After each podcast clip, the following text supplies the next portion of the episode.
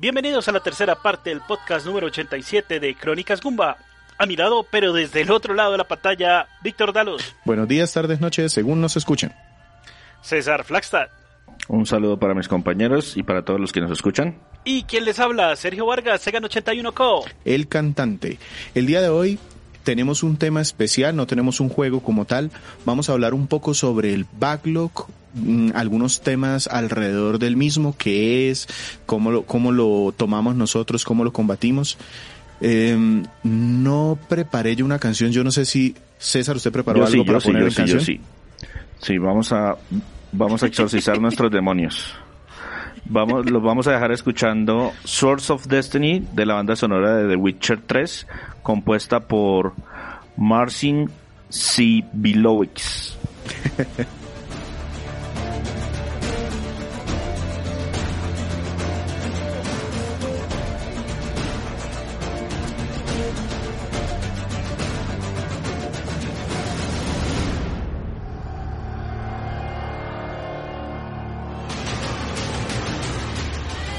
Ok. Porque eh, este, este es un tema que teníamos desde hace mucho tiempo dentro de esa lista de temas de los cuales quisiéramos nosotros conversar. Y decidimos traerlo en este momento porque pues estamos al final de un año en donde nos estamos quedando todos en casa con el botón de clic muy pronto a hacer doble y confirmación y llenarnos de un montón de juegos. Entonces, primero hablemos de qué es el backlog para la gente que de pronto no, no tiene el término muy claro. Eso pues en diferentes contextos significa otras cosas. Aquí estamos hablando puntualmente de videojuegos. Sí, porque yo estuve eh, eh, investigando un poquito acerca de la palabra como tal y el backlog, el, el uso original que tenía hacía referencia al madero principal de una fogata, Sí. el que se utiliza para concentrar Soporte. el calor y es el que lo soporta y por eso el término backlog. Y los primeros usos que se, que ya se refieren a cosas como reservas o almacenamiento pues son de por allá del año de 1880 y ya cuando por fin entra el término que más o menos significa lo que nosotros creemos que significa en el mundo de los videojuegos son, son del año de 1932, de cuando significaba atrasos de pedidos no cumplidos en la jerga eh, empresarial, no, en la, en la jerga empresarial, o sea, ya cuando las empresas empezaron a decir tenemos backlog, significa que tenían atrasos en sus pedidos que no habían sido cumplidos. Y en muchas empresas actualmente significa todo ese material que está ya de alguna manera comprometido, pero que no se ha despachado o facturado. Entonces tiene que, eh, t- todo tiene que ver con un valor muerto, es decir, cosas que tenemos ahí, pero que todavía no hemos podido cobrar. Ay, sí, pero no lo diga tan feo. Y también, no, y también en, en la, en la industria de la tecnología ahorita se ha puesto muy común con la utilización de métodos ágiles, el product backlog, que son todas esas listas de actividades que no hemos completado hasta el momento. Entonces, ustedes encuentran esa palabra ya en muchos, en muchos contextos diferentes. Pero aquí en particularmente estamos hablando de backlog de videojuegos. Y realmente eso no tiene una definición clara. Sí. Yo lo podría definir a la luz de precisamente eso que les acabo de decir de, eh, de empre- empresarial, de, de cómo se define empresarialmente, es algo a lo que no le hemos podido sacar provecho. Se tiene, pero no se ha podido disfrutar o no se ha desquitado su valor. Pero eso es una connotación negativa de backlog, porque para otras personas el backlog representa una reserva, algo que podemos usar en el futuro. Y también hay personas que consideran su backlog en los videojuegos las cosas que quieren jugar a futuro. Ni siquiera tienen que tenerlas o poseerlas en este momento, sino dicen yo en mi backlog tengo X cantidad de juegos y no es que tengan sus juegos, es que quieren jugar esos Solo que juegos. los tienen ahí en reserva. O sea, los tienen ahí en la lista. Lo tienen, los tienen ahí en la lista, exacto. Mi backlog incluye yo, yo quiero jugar en, en alguna vez quiero jugar tal juego y ese parte de su backlog. Pero pues eso no tiene una definición clara. Yo también traigo el tema, digamos que, que por qué lo, lo teníamos también mencionado, por, mencionado o por qué lo queríamos hablar, porque nosotros mismos ya empezamos a contar con un backlog, como somos entusiastas de los Sí. videojuegos y de alguna manera nos gusta hablar de lo mismo, empezamos a comprar cosas para tener material en el futuro y a veces se nos va la mano, a unos más que a otros. Eh, y, y el tema es que también se puede llegar a convertir en algo negativo porque mucho de este backlog, sobre todo hablando de videojuegos, lo asocian desde el punto de vista médico con el tema de acumular o ser un comprador compulsivo, que eso es otro problema, pero que también puede llegar a relacionarse con el backlog, porque de hecho tener colecciones para nada es un problema, es incluso algo sano. Yo por lo menos también mirando, yo veía en unas revistas de Scientific America que dice que prácticamente todo el mundo entre los 11 y los 15 años empieza alguna colección de algún tipo y eso es un hobby muy sano, que si cartas, tapas, piedritas, lo que sea. Algunos empezamos con un una colección de videojuegos. El problema es más adelante cuando esto ya se vuelve una enfermedad o cómo se determina que esto puede llegar a ser una enfermedad, que no es tan común como la, la gente piensa, pero que sí tiene unos, unos síntomas muy claritos. Entonces, por ejemplo, cuando uno no mm, tiene que comprar, cuando una persona tiene que comprar cosas para tenerlas y meterlas en una lista sin saber qué tiene, eso ya es un problema. Y precisamente eso es algo de lo que nosotros vamos a hablar ahora, es cómo saber qué tenemos. Sí, y también tener en cuenta que mucha gente simplemente compra, o sea, es la necesidad de comprar, ni siquiera de tener, ni siquiera de cuidar, de guardar, sino es esa necesidad de comprar. La satisfacción que les da comprar un producto, adquirirlo, es más que suficiente y así terminan acumulando. Y muchas veces ah, eh, no tiene un motivo la razón de ser de ese producto. Entonces, por ejemplo, para, para la mayoría de los jugadores, eh, cierto, cierto tipo de, de, de, juegos, como por ejemplo podríamos decir los, los, de estilo anime, no tienen la misma atracción por unos más realistas, con pues, de, de, de, disparos realistas, con inmersión y todo. Y muchas veces se vuelve un trabajo de nicho también. Hay un, hay un tema y eso precisamente también mirando esto y yo porque me fui por una rama más, más médica porque me, me, llamó la atención. O sea, cuando empecé a buscar temas de backlog, me mandó a datos médicos, datos de enfermedad. Eh, no sé por qué, no sé por qué, bueno, pero digamos que eh, los videojuegos están muy asociados con muchos efectos positivos sobre las personas. Eh, desarrollos mentales, neuronales, bueno, un montón de cosas. Pero desde el gambling, es decir, la adicción al juego, por ejemplo, puede estar aquí relacionado y la acumulación y el backlog del que estamos hablando también. Entonces, dentro de las razones, por ejemplo, hay, una página que se llama Mayo Clinic, es, un sitio. es, el portal de la, de la Clínica Mayo. Eh, exacto, es el portal de la Clínica Mayo que se dedica también a, a dar mucha información para prevención. Habla sobre razones como que las personas creen que si no compran algo, en algún futuro les van a hacer falta. Entonces, el riesgo de hacer esas listas de lo que yo tengo que jugar, eh, me crea como una necesidad de tener que comprarlas. Hay otras personas que sencillamente dicen, ay, es que eh, ese, ese elemento, hablando de videojuegos, cuando yo era niño eh, lo quiero tener y no importa lo que tenga que pagar, así tenga que sacrificar a mi, familia para comprar eso, lo compro. Exacto.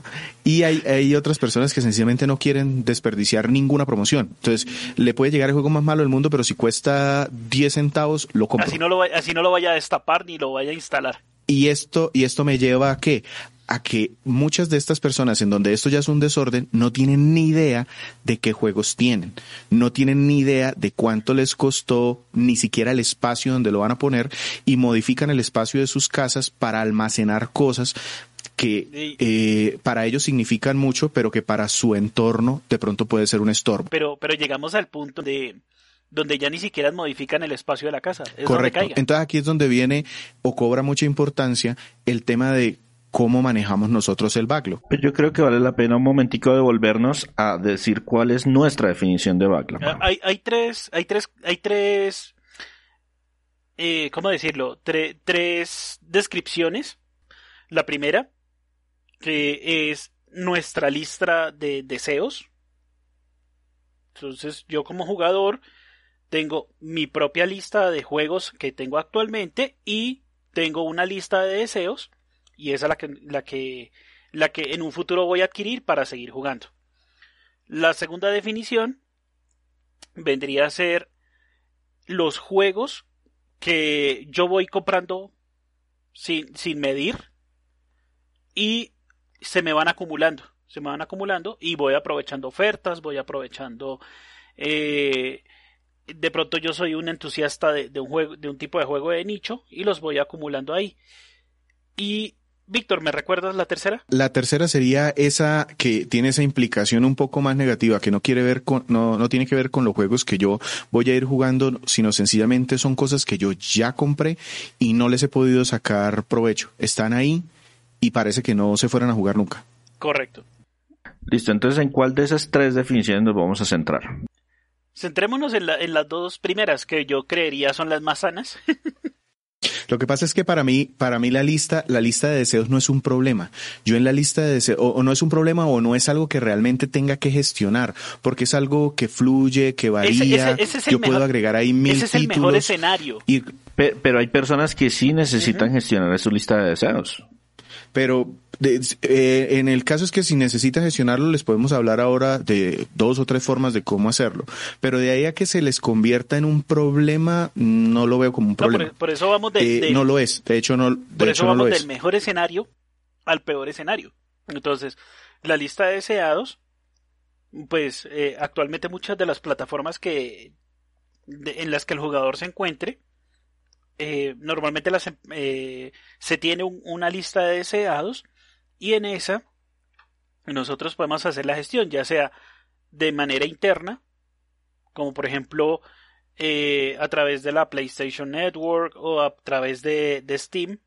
Nosotros podemos tener nuestra lista de deseados y de cierta manera podemos también compartirla con nuestros, con, nuestros amigos o familiares. E-, ese era el propósito original de la lista de deseos. Eran cosas que a mí me gustaría que alguien me regalara. Pero igual se convirtieron fue en listas personales. Sí. Porque la idea es que yo cojo esa lista de deseos y la, oiga, viene Navidad. Muchachos, miren, estas son las cosas que yo quiero, que me gustaría recibir, deseo recibirlas. Alguien que se anime, ahí está mi dirección, por ejemplo, en el, en el caso de Amazon viene una dirección adjunta a esa lista de deseos y cualquier cosa que adquieran ustedes, allá me va a llegar y yo la voy a recibir aquí con mucho gusto. Y así funcionaba digamos, originalmente en las tiendas. Es como las listas de regalos para bodas. Por favor, no compren todo lo mismo. Entonces, esta es mi lista. Mi lista está en tal almacén. Entonces, por favor, vayan y uno me comprará los platos, y otro me comprará los manteles, y otro me comprará las cortinas. Y entre todos completan mi, mi lista de deseos. Y ese era como el propósito inicial, pero eso ha degenerado un poquito en que es la lista de lo que yo mismo me voy a comprar a mí mismo cuando esté en oferta. Sí. Eh, la, la, ventaja, lo, lo bueno en la lista de deseos es que son listas en las que no hemos invertido un peso. Es decir, o no hemos invertido ni un dólar. Eh, son solamente listas de buenas cosas que me gustaría en algún momento recibir.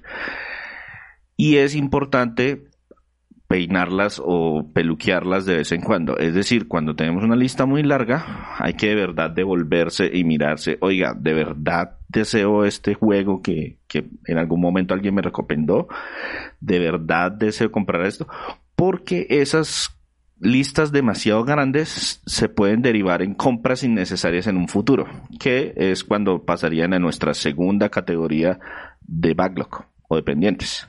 Correcto. Aparte de las listas en los sitios, las personas pueden optar por algunas aplicaciones para meter esas listas de deseo con datos adicionales. Eh, yo, por ejemplo, un amigo me decía que yo era supremamente ñoño y sí lo soy.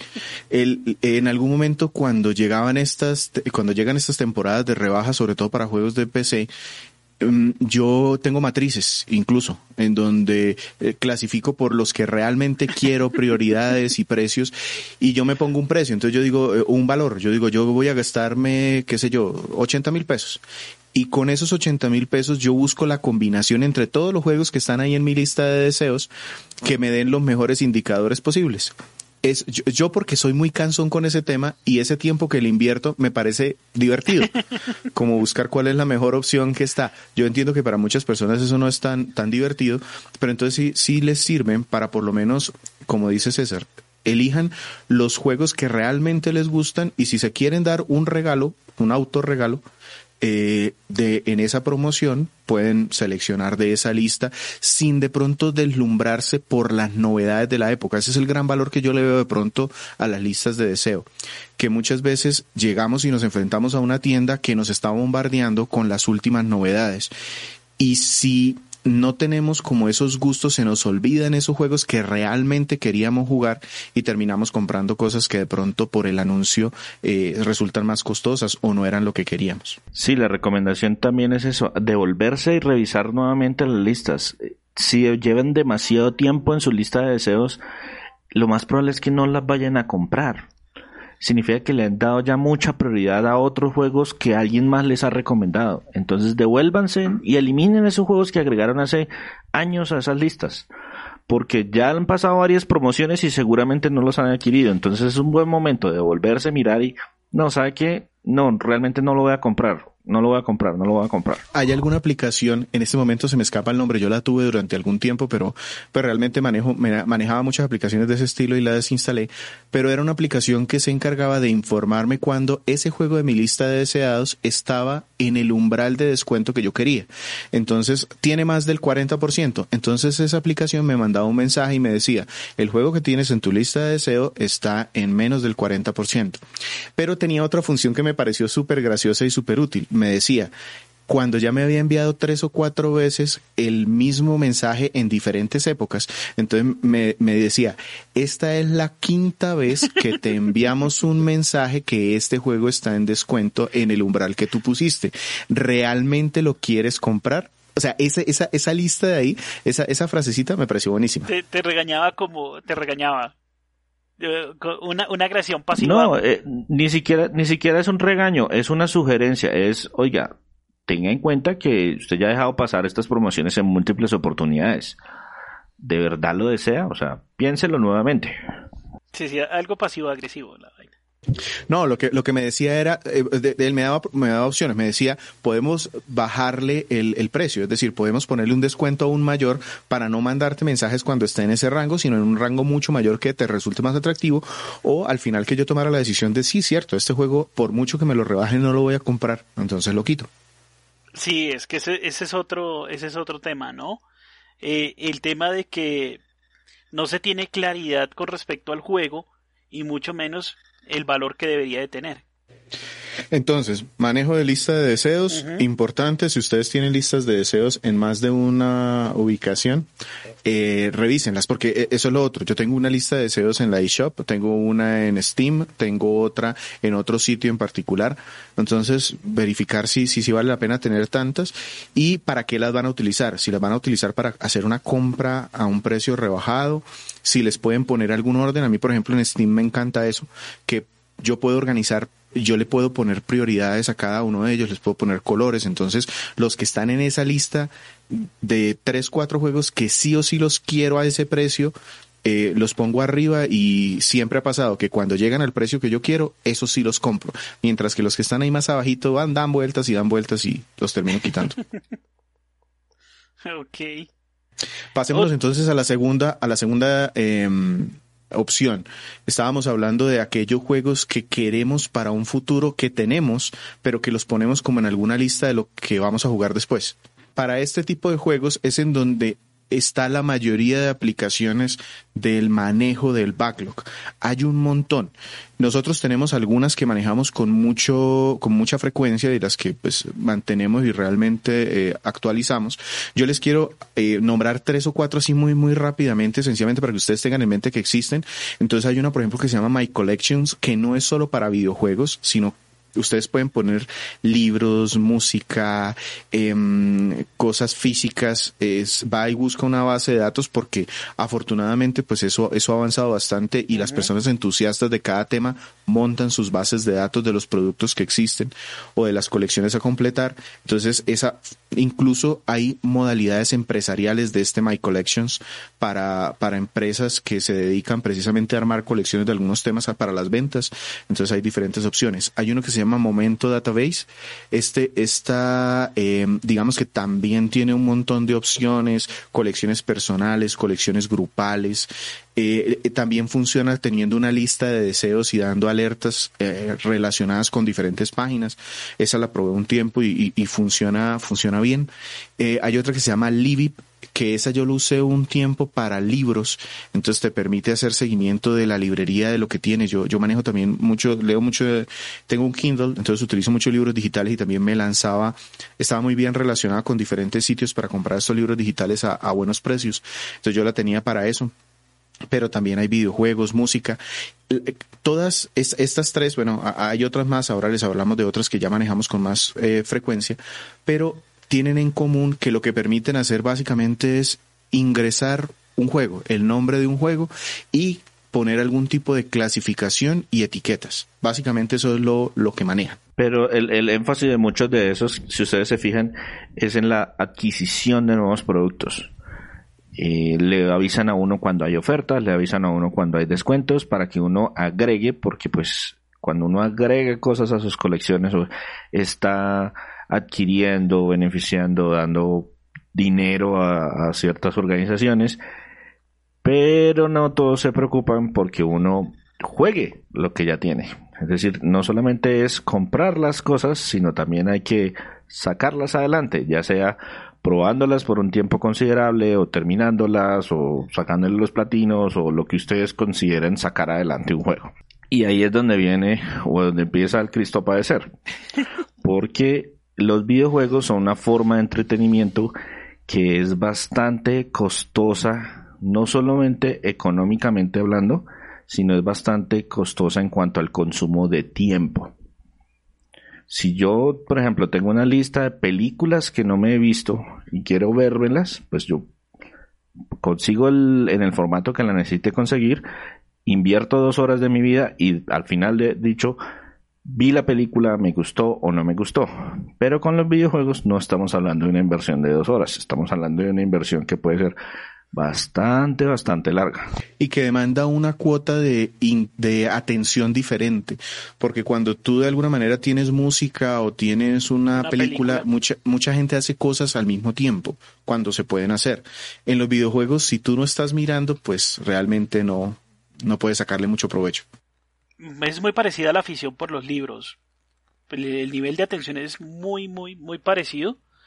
Entonces es algo que, primero, el, tema económico, si comparamos un, un, videojuego con una, con una película en, versión física, un DVD o un, Blu-ray, original obviamente, eh, estamos hablando que un videojuego puede valer hasta tres veces el costo de, de, de, este tipo de, entretenimiento. Y lo que dice César es cierto, el tema del tiempo, fácilmente un videojuego actualmente está, el promedio está como entre 20 a 40 horas más o menos. Pues cuando hablamos de cuánto debería más o menos durar un videojuego, eso depende mucho del género. Tuvimos incluso, hablando que un juego... tuvimos incluso un podcast en donde tratamos de hablar un poco de cuánto debería durar un videojuego y ustedes pueden ir a escucharlo y saber qué conclusiones, eh, spoiler, no muchas, pero, pero y, también el tema del precio eh, afortunadamente ha variado mucho. Es decir, hay, hay unas categorías de videojuegos que sí son costosísimos, los AAA, donde hay una inversión muy grande por parte de las empresas y, y tienen unos tiempos mayores o menores, pero hay muchas otras ofertas. Es decir, hoy se ha democratizado mucho el tema del videojuego y yo puedo jugar muchísimas cosas con muy poco dinero. El tema realmente empieza a ser el tiempo y la posibilidad de realmente aprovechar un videojuego. Yo puedo comprar un videojuego en un dólar, pero si nunca lo uso es un dólar que boté y además es un tiempo que, que no voy a, a, poder disfrutar. Entonces no sé qué tanto sentido tiene. Aquí es donde empiezan a entrar las aplicaciones, César. No sé si empezamos a hablar de pronto de la forma como nosotros hacemos ese seguimiento. Antes incluso de hacer ese seguimiento, yo tengo que comentar una plataforma que se llama How Long to Beat que es una plataforma que les permite enterarse más o menos cuánto tiempo se van a demorar en promedio en terminar un juego, terminar el juego con algunos extras o tratar de sacarle el trofeo platino así el 100%, coger todos los objetos o bueno, lo que le aplique a ese juego en particular. Para que además que tiene además que tiene el promedio por jugador. Sí, claro. cada persona que entra a esa plataforma registra su registra su tiempo, eh, esa plataforma hace el promedio. Ese es uno de los primeros pasos antes de decidir si comprar un juego, porque hay personas a las que simplemente no van a tener el tiempo o no desean invertirle una cierta cantidad de horas a un videojuego. Hay muchas, hay, hay muchas, sobre todo cuando salen ofertas, cuando salen ofertas y dicen, venga, este juego por dos dólares, uh, genial. ¿Y cuánto tiempo me va a demorar en terminarlo? No, tanto tiempo. Uy, no, espere, no, ya, me lo pienso un poquito. Y otra cosa, hay, hay juegos que de pronto ponen un tiempo y son realmente pues pueden ser largos. O sea, puede, puede decirte un juego que te dure 50, 60 horas. Son juegos largos. Pero es muy importante que esas mismas aplicaciones, por ejemplo, How Long to Beat y GameFAQs, tienen una opción en donde aparte te dicen cuántas personas dejan el juego, se retiran cuántos lo terminan, cuántos no. Hay otras estadísticas por otro lado, pero digamos que esto es como para tratar de integrar. Cuando un juego en How Long to Beat tiene el índice de que hay un porcentaje alto de gente que no termina los juegos o que se retira de los mismos, muchas veces va relacionado o con lo difícil que es el juego o de pronto con un juego que no logra enganchar al videojugador. Entonces es importante tener esas, esas como métricas en mente, porque por más de que el juego, yo, yo por ejemplo puedo decir, un juego de 30 horas para mí está bien, pero si voy y miro que nadie termina ese juego, de pronto vale la pena investigar un poquito más antes de comprarlo porque puede ser que el juego no, no sea suficientemente atractivo como para jugarlo durante mucho tiempo o para cumplir esas 30 horas. Bueno, entonces ahora vamos a suponer que ya compramos el juego, ya está dentro de nuestra biblioteca, dentro de nuestra librería digital. Bueno, hay otro tema importante y es que las compras digitales han hecho mucho más económicos los juegos, pero también han hecho que los backlogs o que las pendientes de las personas crezcan de forma absurda porque en las compras digitales se utiliza mucho el mecanismo del empaquetamiento de que yo le vendo un paquete que trae 10 juegos y las personas realmente solamente quieren uno. Pero es que me dan los otros 9. Ah, no, pues entonces que vengan los otros 9 a mi colección y jamás los voy a jugar. Cuando se vean en esos casos y de verdad piensen que no los van a jugar, regalen esos juegos, pónganlos en su cuenta de Twitter y venga, a alguien le interesa, lléveselo, porque ustedes los almacenan para que realmente nunca los vayan a jugar. Es decir, ustedes invirtieron que pudo haber sido centavos de dólar en un juego en el que ni siquiera le van a dar play por ningún motivo. Y ese empaquetamiento ocasiona que también las colecciones crezcan y crezcan y crezcan. Cuando la colección ha crecido bastante, entonces es hora de empezar a pensar cómo manejamos esa colección? ¿Cómo hacemos para saber qué estamos jugando? ¿Qué vamos a jugar siguiente? ¿Qué ya terminamos? Y yo por qué meto, y por qué diga, meto la cuchara aquí en un momentico de por qué es importante mantener esas colecciones lo más limpias posible, lo más sanas posible.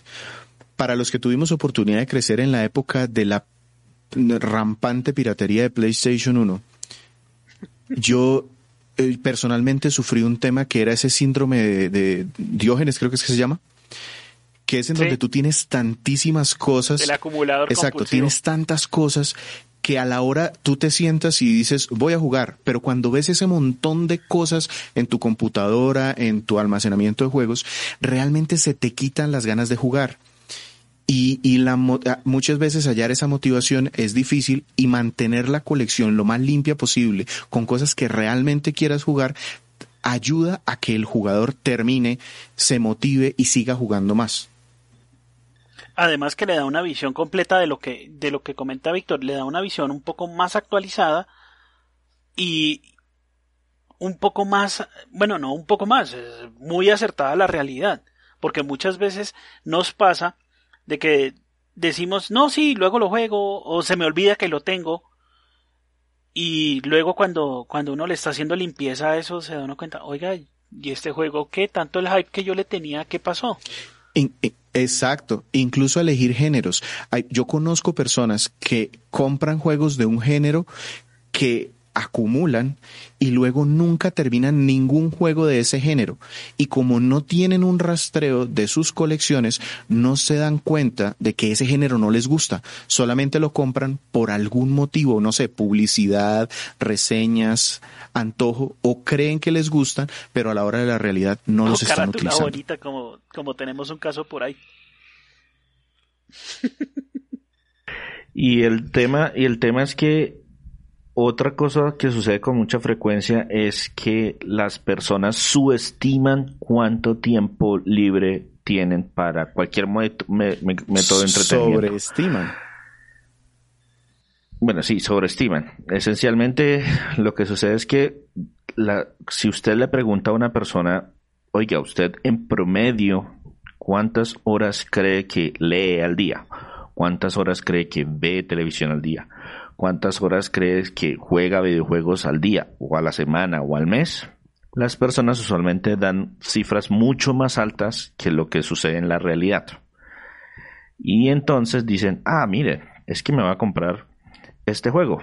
Ay, ¿cuántas horas eh, tardamos en terminarlo? No, él dice que el juego más unos extras son 30 horas. Genial. Eso significa que lo voy a terminar en un mes. ¿Por qué? porque juego en promedio una hora al día. Pero si se dan cuenta, realmente no están jugando una hora al día siquiera. Y ese juego de 30 horas, pues no dio para el mes, sino dio para el mes y una semana. Pero como yo pensaba que me iba a demorar solamente un mes, pues ya compré el siguiente juego que voy a jugar, que se demora otras 20 o 30 horas.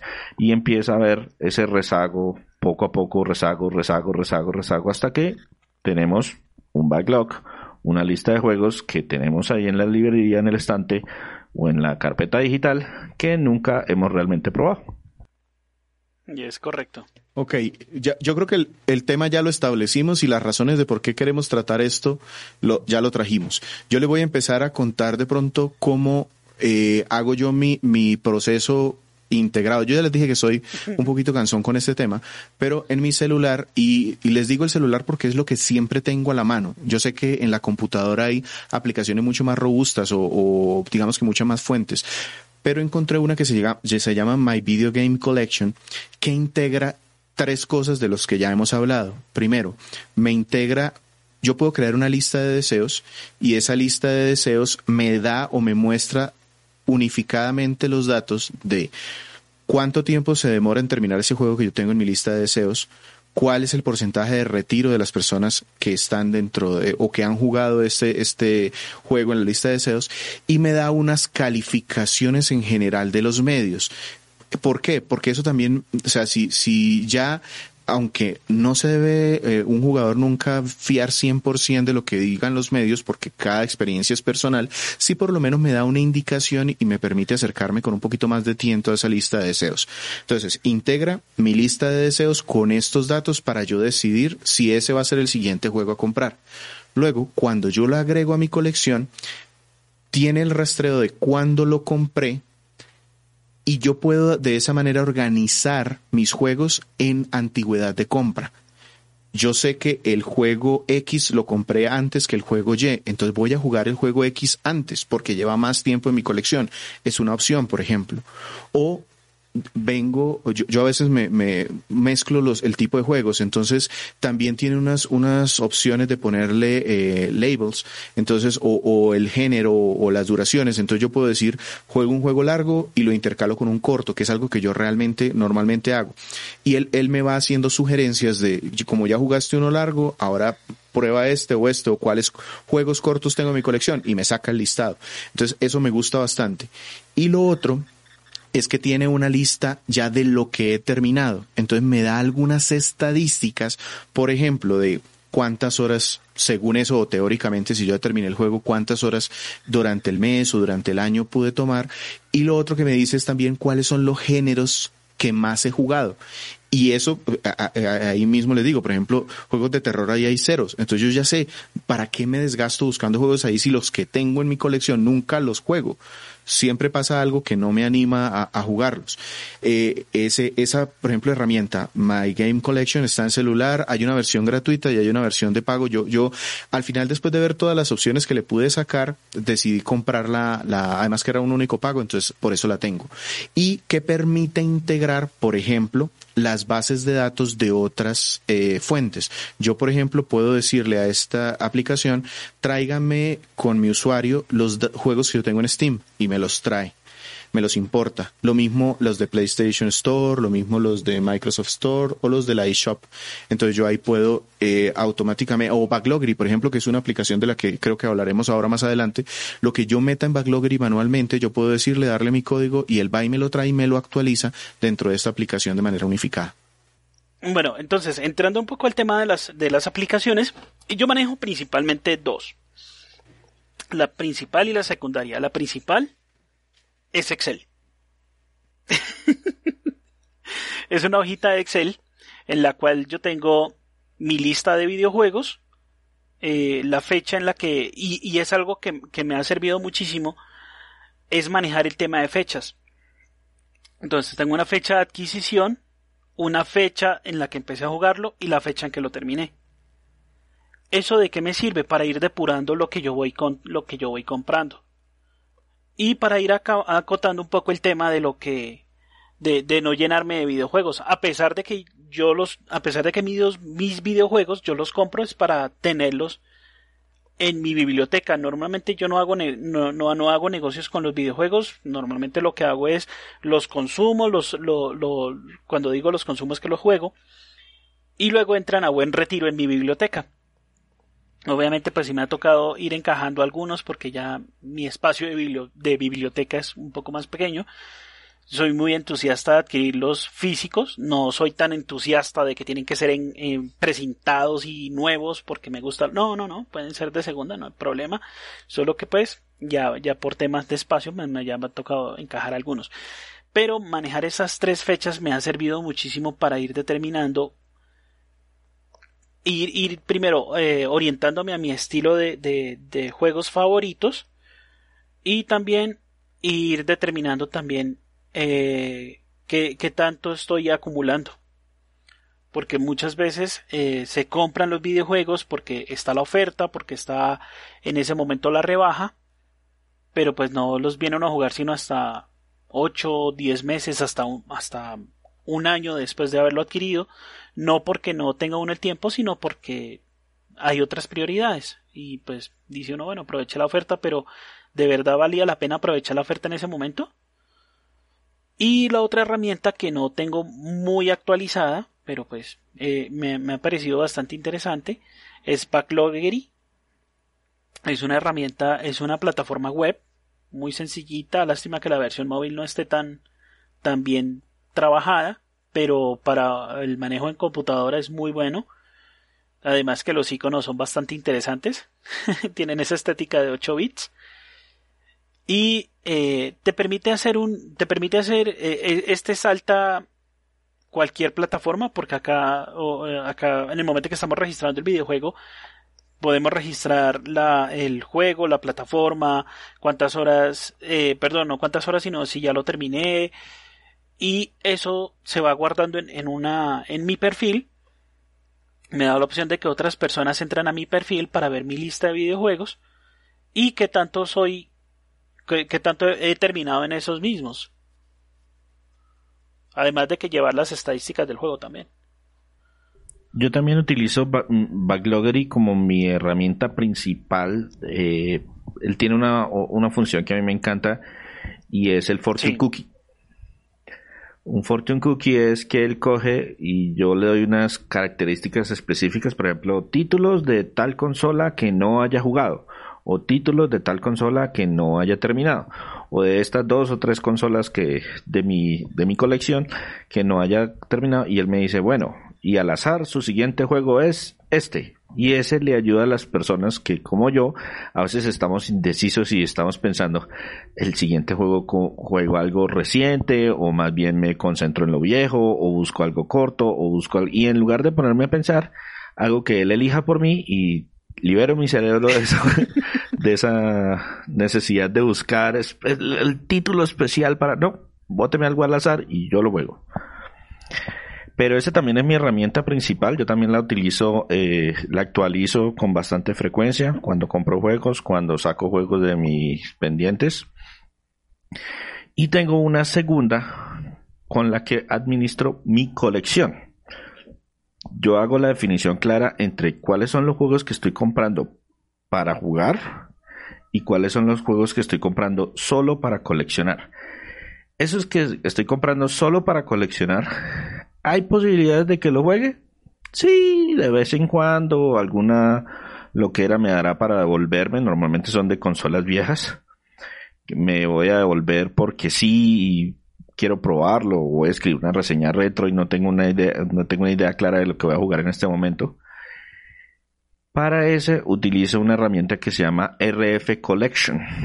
RF Collection es una página web es arcaica y se ve horrible, pero tiene la base de datos de videojuegos más brutal que yo haya visto. Diferentes versiones, diferentes carátulas, en qué año salieron, en que si es de este país, si es de este otro país, si es de la red de, Europa, la versión francesa, la versión alemana, tiene un montón de información y es más para coleccionar, más que para definir qué voy a jugar o porque yo no puedo marcar un juego como jugado. Es, él me dice, oiga, de este juego usted tiene en la caja, si tiene el manual, si bien, lo tiene nuevo o lo tiene en algún estado, quiere poner algún comentario y qué edición específica del juego tiene. Ahí es que administro, digamos, mi colección. Pero para determinar qué es lo que estoy jugando y sobre todo a veces qué es lo siguiente que voy a jugar, utilizo esa plataforma de Backloggery. Hay otras opciones que de pronto nosotros no utilizamos. Yo, pues yo intenté durante algún tiempo y me pareció bastante completa, pero como ya tenía otras opciones, pues no la dejé, no la utilicé mucho. GameFAQs es una página que se utiliza mucho para, pone o, o, tiene muy actualizados los próximos lanzamientos. Eso, eso digamos que es como su, su gran agregado. Tiene una lista por consolas de los juegos anunciados y cuándo van a salir. Entonces, la mayoría de aplicaciones tienen datos pues ya de los juegos que están en el mercado, pero esta aparte se da el paso adicional de esos futuros juegos que, que vienen. Entonces, igual, maneja el tema de cuándo lo compraste, la dificultad, la gente califica cuán, si lo termina, si no lo termina, cuánto tiempo necesita. Y aparte, montado por la misma comunidad, integra muchas guías para los juegos. Entonces, tablas de códigos, cheats o sencillamente eh, guías del paso a paso para las personas que de pronto se traban en algún lado. Entonces, ahí mismo integrado en el juego que registró, puede ir a buscar las recomendaciones, tips o cómo pasar alguna sección que se le dificulte. Entonces, esa es como una de las opciones o ventajas que tiene eh, GameFAQs, tanto los juegos que no han salido al mercado como las guías integradas por la comunidad. Y eso es bastante, eh, digamos, el, el, tema de, de las guías es bastante importante, sobre todo para los juegos viejos. Los juegos que son de la, de, de, de, de, de consolas pasadas o como, como de generaciones pasadas, porque ya, ya uno, bueno, primero eh, son algunos acertijos son bastante difíciles. Víctor estará de acuerdo conmigo en, en algunos videojuegos, y lo... Sí, los, las aventuras gráficas de computadora vieja son supremamente obtusas, muchas de ellas, pues, y, e incluso las más famosas tienen cosas como el pollo con polé, la gente que, que lo escuche sabrá de qué estoy hablando, entonces sí, sí, a veces una guía da una mano y la ventaja de esto es que está muy integrado en la plataforma. Antes de, antes de, cerrar el podcast, los vamos a dejar escuchando Colors Flying High de Shoji Meguro, parte de la banda sonora de Persona 5 de Royal uno de esos juegos también infinitos que están dentro de nuestras colecciones y que quién sabe cuándo terminaremos.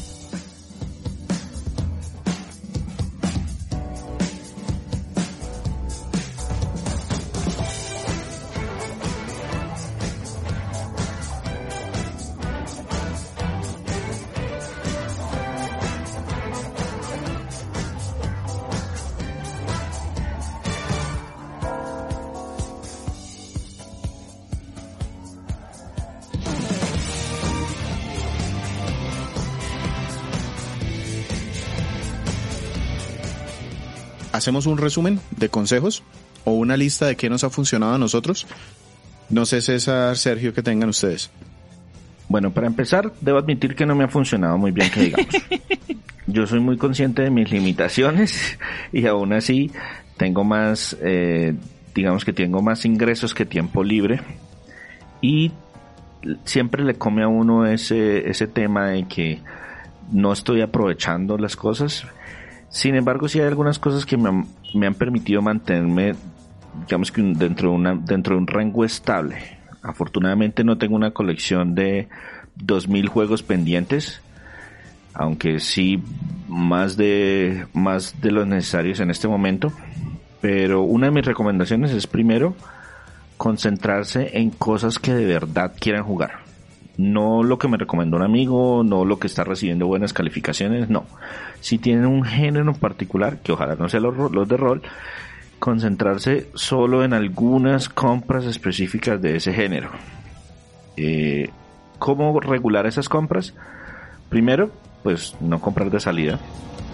Ayuda mucho reducir el costo del juego para sentir que a pesar de que no está en mi librería, no está en mi librería desde cuando valía 60 dólares, sino está en mi librería cuando lo compré a 10 o a 15.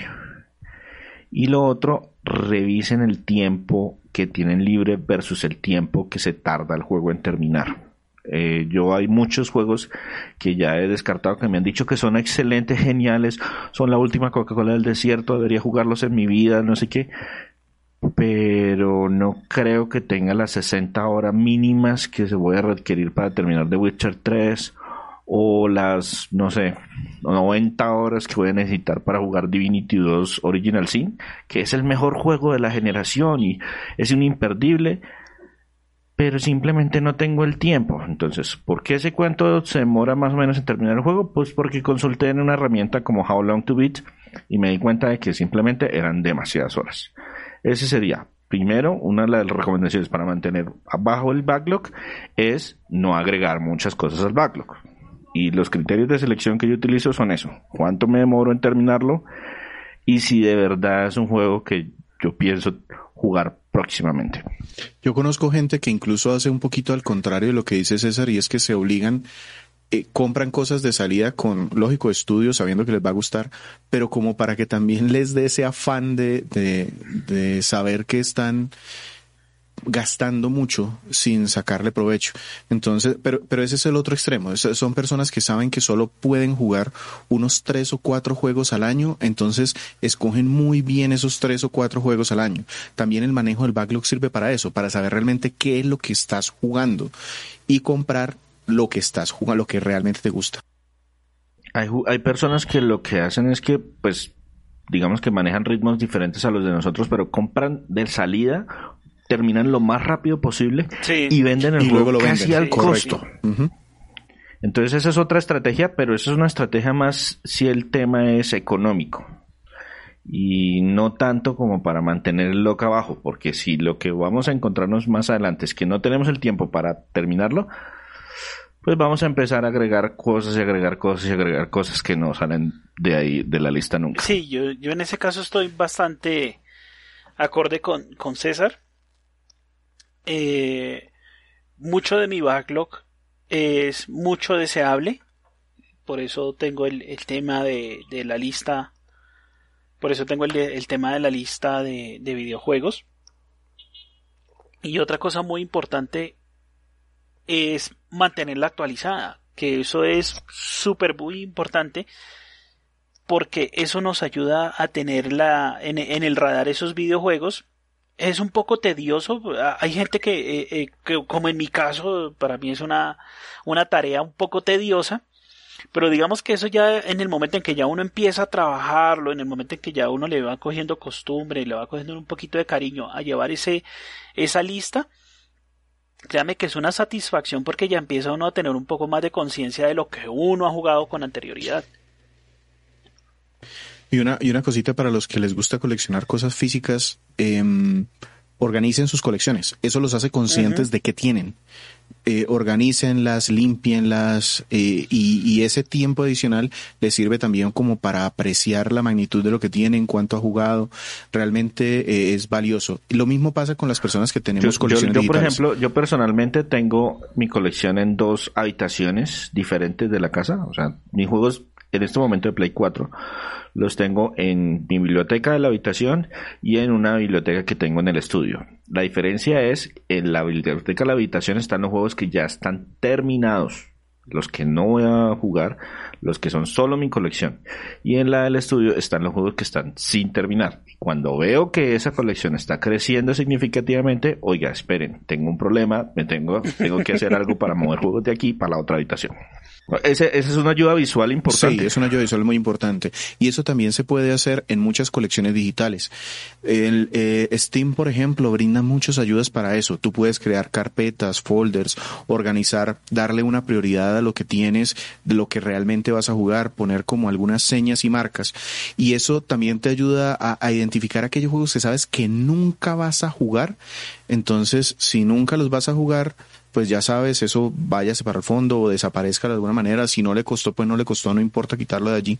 Pero sí también lo mismo, motiva para que elijas el siguiente juego a probar, saber qué es el siguiente, que ese es otro punto que quería recomendarles. Una vez tengan, eh, primero, traten de no si, si realmente, eh, bueno, perdón, primero es decidir para ustedes qué es sacarle provecho a un juego hay muchas personas que se dan por bien servidas jugando el prólogo de un juego y lo ponen en su estantería y no les molesta para nada. Si ese es el caso, no hay problema. Compra todos los juegos que quieras porque tu backlog va a ser mínimo realmente. Le sacaste el provecho que querías sacarle. Pero lo normal es que todos queramos por lo menos terminar el juego. Hay otros que incluso van más allá que quieren sacar todos los trofeos o eh, logros o como le llamen posibles de ese juego. Pero si, si lo que quieres es por lo menos terminarlo, es complicado en la situación de, muchas personas que trabajamos tener más de uno o dos juegos al tiempo. Entonces siempre es bueno como enfocarse en qué vas a jugar. Y lo que estás jugando, tratar de en lo posible irlo terminando y tener una idea de cuál va a ser el siguiente después de que termines este. Hay, hay otro, hay otro tema muy importante. Hay un tema muy importante, sobre todo para las personas que tienen eh, colecciones digitales o que utilizan plataformas como Steam no caigan en la trampa de los bundles, de los empaquetados. E, eso de que le voy a dar 10 juegos si usted me compra el que de verdad quiere jugar, son 9 juegos que usted nunca va a ver en su vida. Jamás se va a acordar que los compró. No, y muchas veces incluso el bundle, yo, recuerdo algún juego eh, que quería comprar y en la lista de precios nunca bajaba de un nunca llegaba el descuento que yo quería, pero en un bundle comprado con, en un paquete de cinco juegos, ese solito juego me salía incluso más barato del precio que yo quería pagar. Entonces yo hice como eh, mencionaba antes César, yo cogí ese juego, ese bundle de cinco juegos, cogí el juego que me interesaba y los otros cuatro se los di a alguien, los vendía bajo precio, regalé alguno y compré el juego que yo quería más barato y lo terminé. Entonces, sí, definitivamente como dice César, si yo hubiera dejado esos otros cuatro juegos en mi colección, probablemente nunca los hubiera jugado, que eh, algunos son buenos juegos, pero si no están dentro de tu, de tu lista de deseos, no vale la pena. Por último, traten de medir lo, más, lo mejor posible el tiempo real que gastan en, en, jugando, porque uno sobreestima ese tiempo, uno siempre cree que es más de lo que de lo que realmente es y pues vamos a terminar. Yo tengo varios conocidos que tienen listas de juegos que jamás lo van a terminar. O sea, ya es físicamente imposible. Tendrían que vivir hasta los 180 años, renunciar y no volver a trabajar para poder terminar todos los juegos que tienen en su colección. Y aquí hay que hacer una observación y es que recuerden que el tiempo de los videojuegos es un tiempo de ocio, es el tiempo de, de diversión que tienes. Eso compite contra televisión, streaming de, series, de lo que ustedes quieran, lectura, eh, de, bueno, un montón de cosas. Entonces, muchas veces compramos un juego, pensamos que tenemos cinco horas diarias libres, pero realmente esas cinco horas en ese día no se las vamos a dedicar a jugar. Correcto. Otro, otro, otro tema que vale la pena mencionar y es no se dejen estresar por su lista de pendientes, no se dejen estresar por su backlog. Correcto.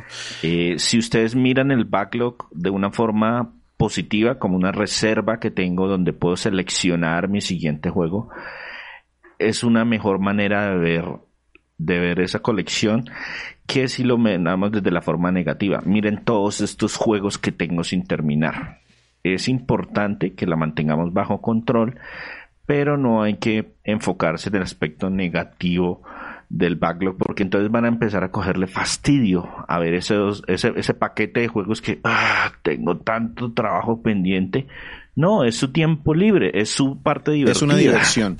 Eso realmente eh, debe utilizarse es más como un recuerdo de no agregarle más cosas, sino de disfrutar lo que ya tienes.